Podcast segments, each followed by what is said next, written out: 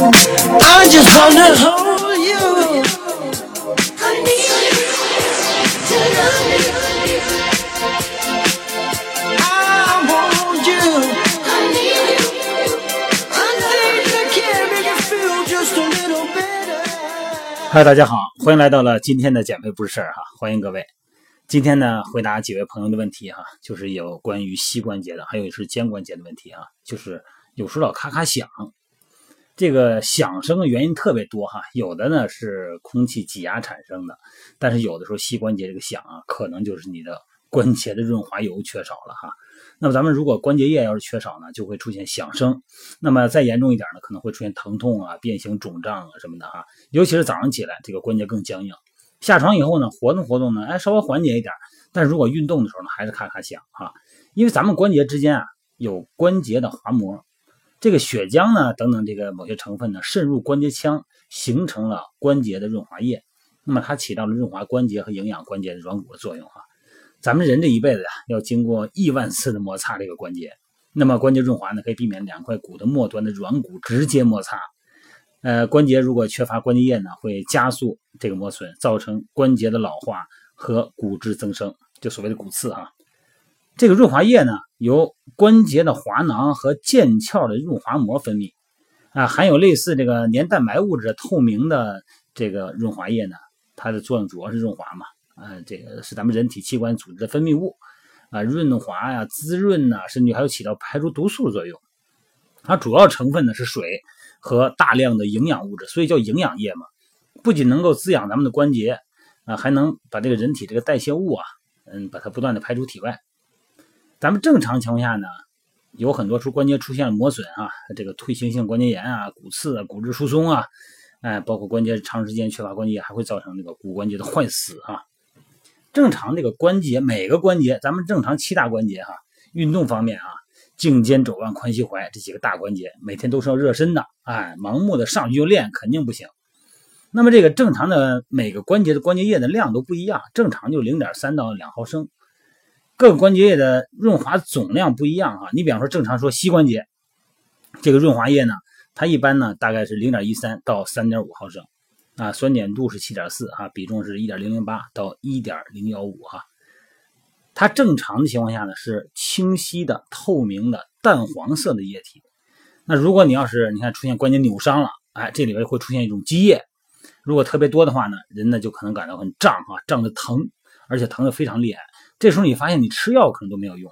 所以说严重的时候呢，这个你看上医院以后呢，大夫给你做这个把这个关节给你抽出来哈，来减轻关节里边的压力，就像给这个充满气儿气球放气儿一样，一个道理哈。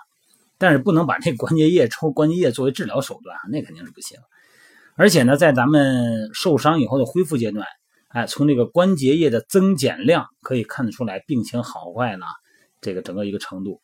有的时候关节液呢是浑浊的哈，嗯，有时候这个浑浊的时候情况可能就是就脓细胞比较多引起的，比如感染性的关节炎啊，也可能是结晶或者是纤维素导致的哈。所以说，你比方痛风啊。这种类风湿病人的这个关节液呢，它呈草绿色哈。那痛风的病人呢，它是呈白色。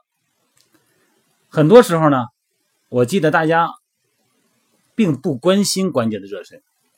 在美拍直播，我发了个小视频，就是介绍各种关节的热身的哈，颈肩肘腕髋膝踝几个关节热身的。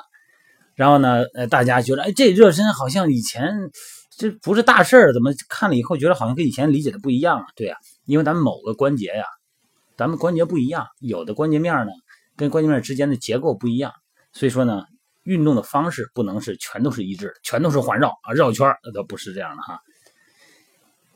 有很多朋友问我，这个膝关节干涩、弹响、关节液缺少怎么办？我给大家介绍一个小动作啊，这个小动作呢，咱们传统中国养生文化里边。有一个叫鹤翔桩，我不知道咱们年轻的朋友知道不知道啊？呃，这个上岁数的朋友可能会知道，养生鹤翔桩，它就是一个站桩。那么咱们从站桩来理解它的作用啊。首先呢，膝关节两脚占据同肩宽，或者是略宽于肩哈。膝关节不能伸直，得微屈。这个微屈什么概念呢？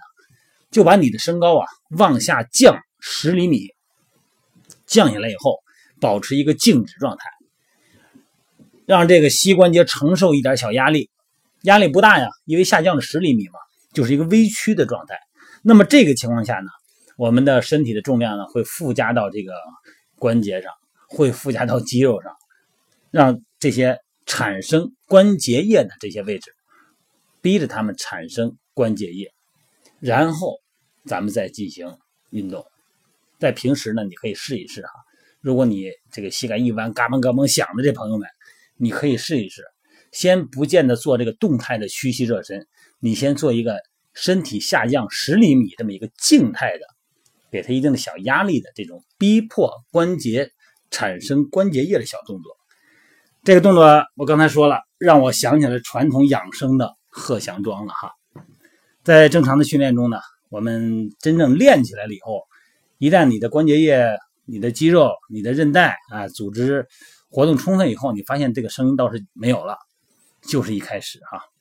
好了，咱们可以去试一试这个动作啊！今天呢不聊多了哈，介绍介绍关节液，介绍介绍这个鹤翔桩啊，这个微曲产生关节液的小动作。今天不聊太多了啊！好了，各位，今天晚上九点多钟美拍直播间。